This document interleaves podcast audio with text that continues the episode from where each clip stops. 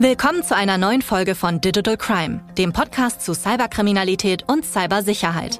In dieser Staffel sprechen wir über die größten Datenverbrechen unserer Zeit und über die noch so kleine Sicherheitslücke, die jedem von uns zum Verhängnis werden kann.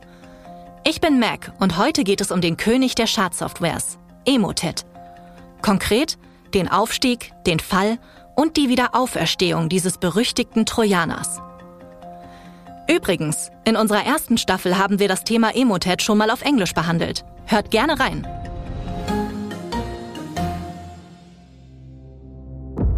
Seit der letzten Folge hat sich bei Emotet einiges getan. Wie wurde die Schadsoftware mit allen Mitteln bekämpft? Und warum ist dieser Kampf noch lange nicht vorbei? Darüber sprechen wir heute mit Carsten Maywirth, Leiter der Abteilung für Cybercrime im Bundeskriminalamt, kurz BKA. Was unser Vorgehen von allen bisherigen Fällen unterschieden hat, war, dass wir den Tätern die gesamte Infrastruktur weggenommen haben, so dass sie nicht in der Lage waren, einzelne Server beispielsweise zu ersetzen. Außerdem sprechen wir mit Thomas Barabosch von der Telekom Security über die kriminellen Netzwerke und deren Ziele. Die Emotet-Gruppierung agiert letztendlich wie eine Firma und die muss fortlaufend Umsatz machen und wird, soweit es auch möglich ist, wenn die Mitarbeiter noch alle da sind, natürlich alles dran setzen, wieder zurückzukommen. Aber beginnen wir von vorne. Genauer gesagt im Jahr 2014. Täglich begegnen InternetnutzerInnen Spam-Mails, Betrugsversuchen, Viren, Schadprogrammen und vielem mehr. Zu letzteren zählt Emotet, das wohl gefährlichste Schadprogramm im digitalen Raum. Kurz erklärt. Emotet ist eine Schadsoftware oder auch Malware mit verschiedenen Funktionen. Im Jahr 2014 erschien sie das erste Mal als Banking-Trojaner programmiert auf der Bildfläche und ermöglicht damit das Abgreifen der Zugangsdaten von Online-Banking-NutzerInnen. Bereits 2016 entwickelten die TäterInnen ihr Geschäftsmodell weiter und verbreiteten Emotet über manipulierte E-Mail-Anhänge und Links auf verseuchte Dokumente. Durch die professionell aufbereiteten und schwer als infiziert erkennbaren Inhalte gilt Emotet als die gefährlichste Malware überhaupt. Carsten Maywirth, Leiter der Abteilung für Cybercrime im Bundeskriminalamt, erinnert sich an seine erste Begegnung mit dem Trojaner. Es ist ja regelmäßig so, äh, bei Schadsoftware, die auftritt, da merkt man, okay, hier gibt es einen Angriff, dann schreibt die Auswertung, die sind neu, haben wir bisher noch nicht gehabt. Und sowas damals auch. Und dann merkt man, aha, da gibt es weitere Angriffe, da steckt also mehr dahinter. Und äh, ja, irgendwann ist es dann mal so weit, dass es eine doch starke Bedrohung hat, länderübergreifende äh, Bedrohung darstellt. Als Cybersecurity-Analyst bei der Deutschen Telekom beobachtet auch Thomas Barabosch regelmäßig TäterInnen und hat deshalb die kriminelle Gruppierung, auch bekannt als Emotet-Gang, schnell auf dem Schirm. Hinter dieser Cybercrime-Operation, die das alles orchestriert, ähm, steckt die Emotet Gang, die auch unter anderen Namen bekannt ist, wie zum Beispiel Mummy Spider oder TTA541. Während der ersten Jahre lag der Fokus hauptsächlich auf Bankbetrug. Hierzu wurde die Schadsoftware Emotet genutzt, um bei den Opfern den Browser zu manipulieren, sobald diese Online-Banking durchführten. Aber äh, jedoch über die Jahre hinweg wurden immer mehr Gegenmaßnahmen, zum Beispiel durch die Banken eingeführt, äh, wie zum Beispiel Two-Factor Authentication. Doch die Hackergruppierung lässt sich nicht von den neuen Sicherheitsmethoden der Banken aufhalten. Sie haben aus ihrer Sicht noch lukrativere Ziele im Visier und ändern dafür 2016 die Strategie. Emotet wird als Universalschlüssel programmiert, der per Mailanhang verschickt werden kann. Einmal angeklickt, installiert sich die Software im Hintergrund versteckt ganz von selbst.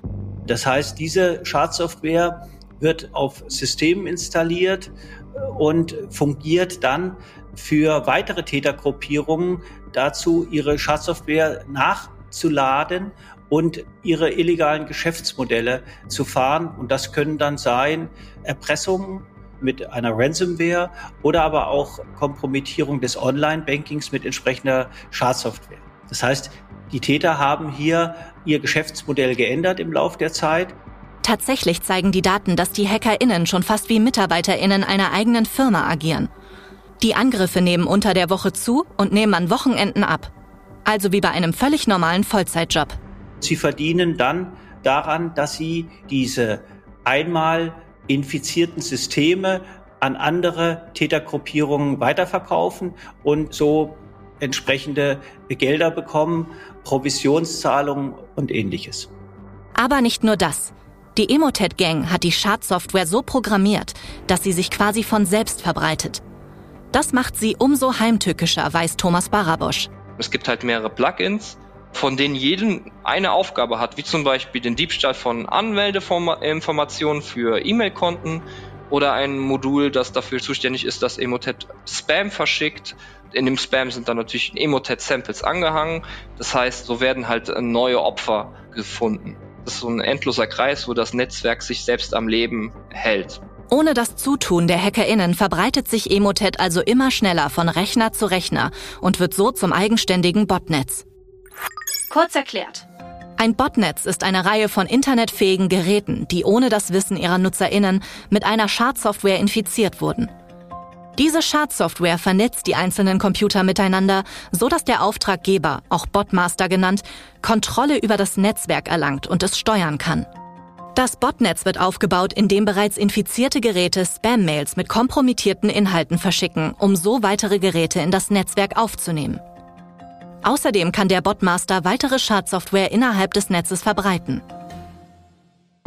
Über die nächsten Jahre hinweg sind immer mehr Firmen weltweit betroffen und auch in Deutschland kommen immer mehr Geschädigte dazu. Die Betroffenen bemerken die Infizierung oftmals monatelang nicht und sind unwissentlich mit dem Botnetz verbunden. Bemerkbar macht sich die Infizierung, wenn weitere Schadprogramme nachgeladen werden. So gelangen beispielsweise Daten unter Verschluss, die erst nach Lösegeldzahlungen freigegeben werden. Aber warum ist es so schwierig für die Firmen und Nutzerinnen, die Schadsoftware aufzuspüren? Schließlich geben besonders Unternehmen viel Geld für Antivirensoftware aus. Für Thomas Barabosch liegt die Schwierigkeit in der nahelosen Unsichtbarkeit der von Emotet auf einmal infizierten Systemen. Eine gängige Technik, um diese Verschleierung jedoch zu erreichen, ist Software-Packing. Und da stellen wir uns am besten so eine Matroschka-Puppe vor. Das ist eine sehr kleine Puppe, die halt mit mehreren Puppen geschachtelt ist. Man kann eine abziehen und da kommt noch eine raus und so weiter und so fort. Und das ist letztendlich Software-Packing. Die Software ist halt in mehreren Codeschichten eingewickelt und dadurch schwer zu analysieren und jede Schicht verschwendet nur Analystenzeit. Und da diese äußeren Schichten von dieser Matroschka-Puppe automatisch generiert wurden, ändert sich halt auch von Schadsoftware-Variante zu Schadsoftware-Variante das Aussehen und Antivirusprogramme haben zum Beispiel es sehr schwer, das dann zu erkennen. Genau das macht sich die Emotet-Gang zunutze, lässt das Botnet weiter anwachsen und stellt auch anderen kriminellen Emotet als Plattform zur Verfügung. Für die Emotet-Gang eine Gelddruckmaschine und für andere Hackergruppen eine leichte Möglichkeit, ihre Schadsoftware so schnell wie möglich und ohne viel Aufwand an viele Ziele zu verbreiten. So werden 2019 unter anderem kritische Infrastrukturen wie Krankenhäuser zum Opfer, aber auch die IT-Strukturen von Großkonzernen. Nun steht fest, Klinikum Fürth wurde Opfer von Trojaner Emotet. Malware-Attacken auf Krankenhäuser nehmen rasant zu. Emotet. Trojaner-Angriff auf Berliner Kammergericht. Cyberkriminalität. Schadsoftware Emotet legt Frankfurts Verwaltung lahm. Im Klinikum Fürth sorgt Emotet dafür, dass ganze Systeme gesperrt werden. Weder die Patientinnenaufnahme noch die Planung von OPs ist möglich. Hast du dir schon mal Gedanken gemacht, welche Gefahren von Angriffen auf solch kritische Infrastrukturen ausgehen? Dabei handelt es sich aus Sicht der Emotet-Gang in einem solchen Fall nur um einen Kollateralschaden eines Angriffs. Die HackerInnen selbst haben es meist auf das Geld abgesehen. Alleine in Deutschland richtet das einen Millionenschaden an, weiß Carsten Maywirth.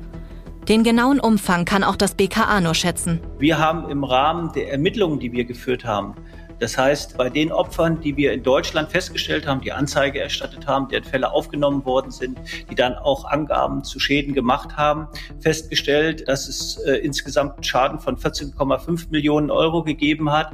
Aber ich glaube, es ist völlig klar, dass der Schaden nicht nur in Deutschland, sondern auch weltweit natürlich wesentlich darüber liegt.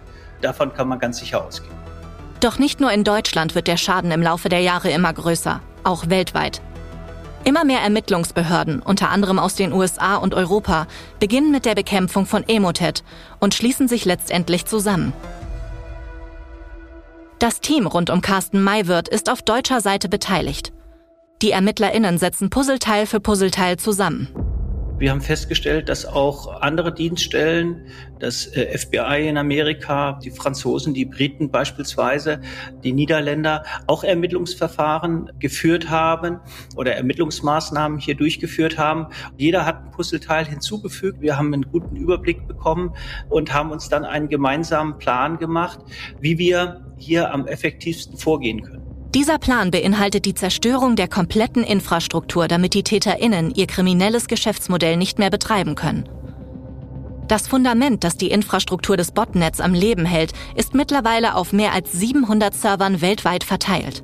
Die Täter benötigen Serverkapazitäten beispielsweise, um den Schadcode äh, zu verteilen, um den Schadcode äh, zu entwickeln, um Kunden vorzuhalten, um ihre primär infizierten Bots also das Botnet, äh, auch entsprechend zu administrieren. Und dafür brauchen sie viele Server. Und uns ist es gelungen, diese gesamte Infrastruktur in ihrem Zusammenhang aufzuklären.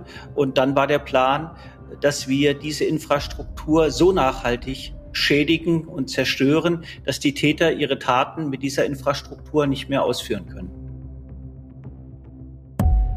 Monatelang werden alle Server ausfindig gemacht. Die Spur des Systemadministrators führt die ErmittlerInnen in die Ukraine. Im Jahr 2021 soll es schließlich zum Takedown kommen. Alles muss funktionieren und die Behörden reibungslos zusammenarbeiten.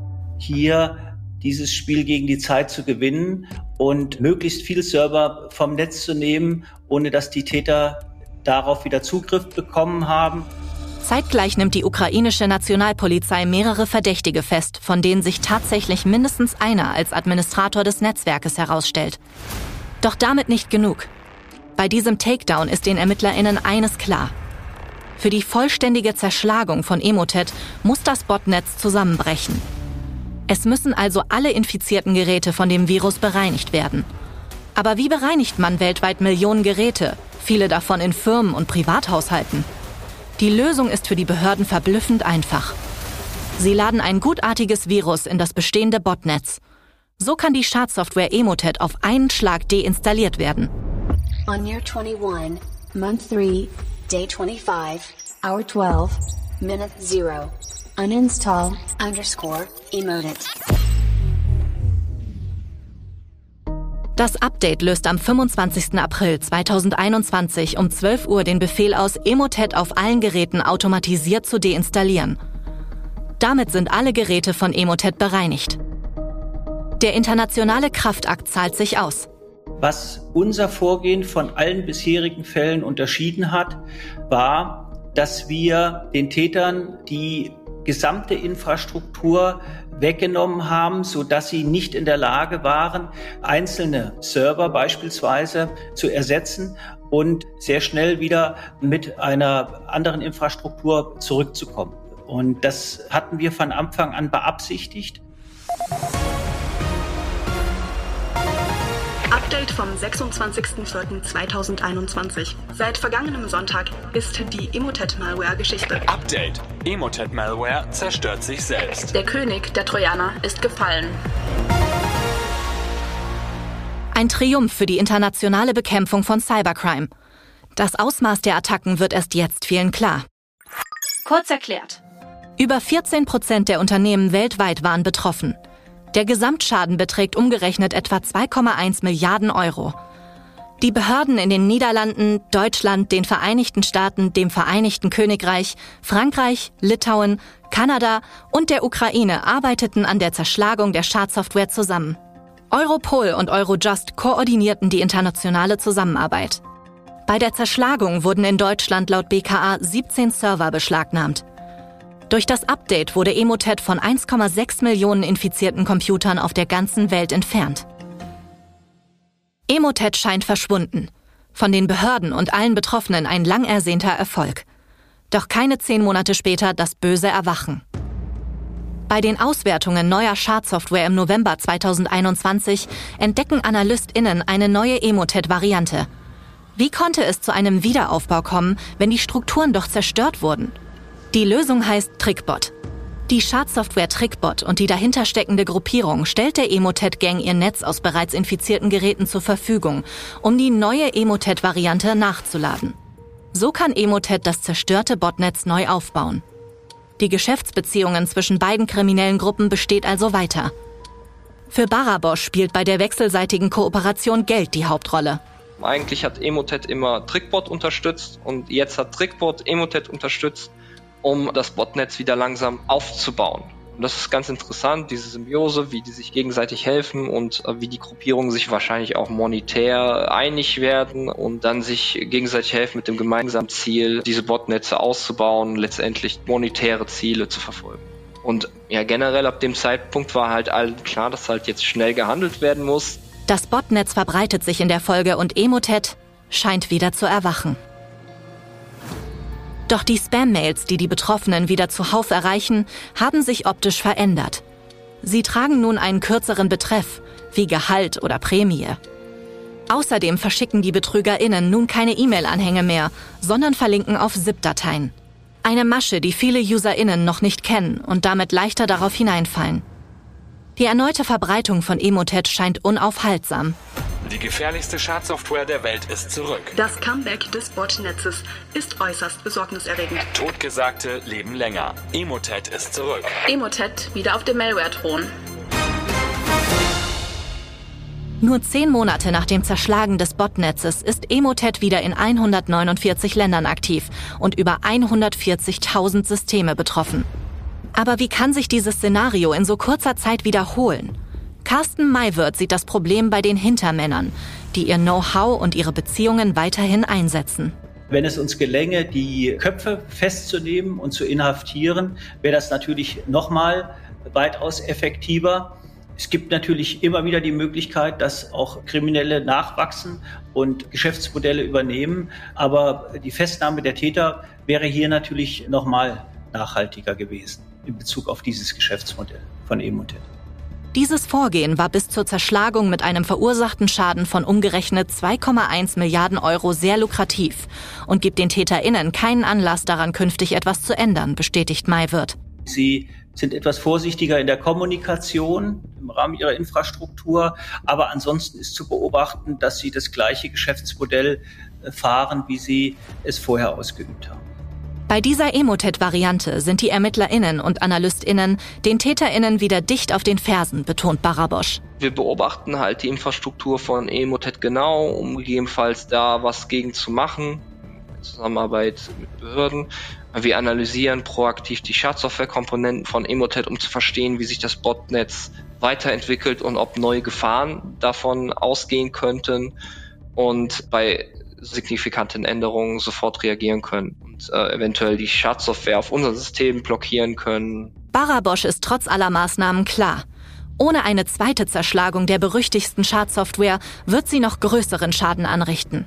So ein erneuter Takedown der Emotet-Infrastruktur wird sicherlich auch irgendwann durchgeführt. Das wird wahrscheinlich auch in den zuständigen Organisationen diskutiert. Aber sowas nimmt halt viel Zeit in Anspruch. Man benötigt viel Zeit für die Planung, nicht nur das BKA um Carsten Maywirth, sondern auch andere internationale Behörden haben von dem ersten Zugriff auf Emotet gelernt. Und aufgrund der wachsenden Gefahr fließen mittlerweile immer mehr finanzielle Mittel in den Kampf gegen Cyberkriminalität. Wir können hier natürlich äh, besser reagieren.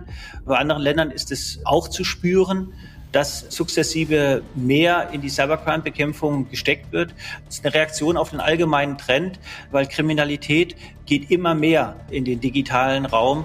Auch wenn die weltweit gefährlichste Schadsoftware wieder zurück ist, das Fundament für die zukünftige Bekämpfung von Emotet ist also geschaffen.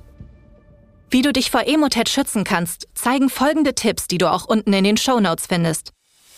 Prüfe auch E-Mails von bekannten AbsenderInnen kritisch. Halte das Betriebssystem, Virenschutzprogramm und andere Programme immer auf dem aktuellen Stand. Sichere dein System regelmäßig. Besitzt du ein Backup, lässt sich dein PC viel leichter wieder so herstellen, wie du ihn kennst. Surfe im Netz nicht als Admin. Lege bei Windows ein Nutzerkonto ohne Adminrechte an und nutze das Internet und E-Mails nur damit. So kann keine Software ohne Rückfrage durch das Betriebssystem installiert werden. Schalte Makros in Office-Programmen ab. Schädliche Software wird oft auf diesem Weg auf Computer geschleust. Du möchtest mehr über die Macht von Botnetzen erfahren? Spannende Fakten rund um das Thema gibt es in zwei Wochen in der nächsten Folge von Digital Crime Compact.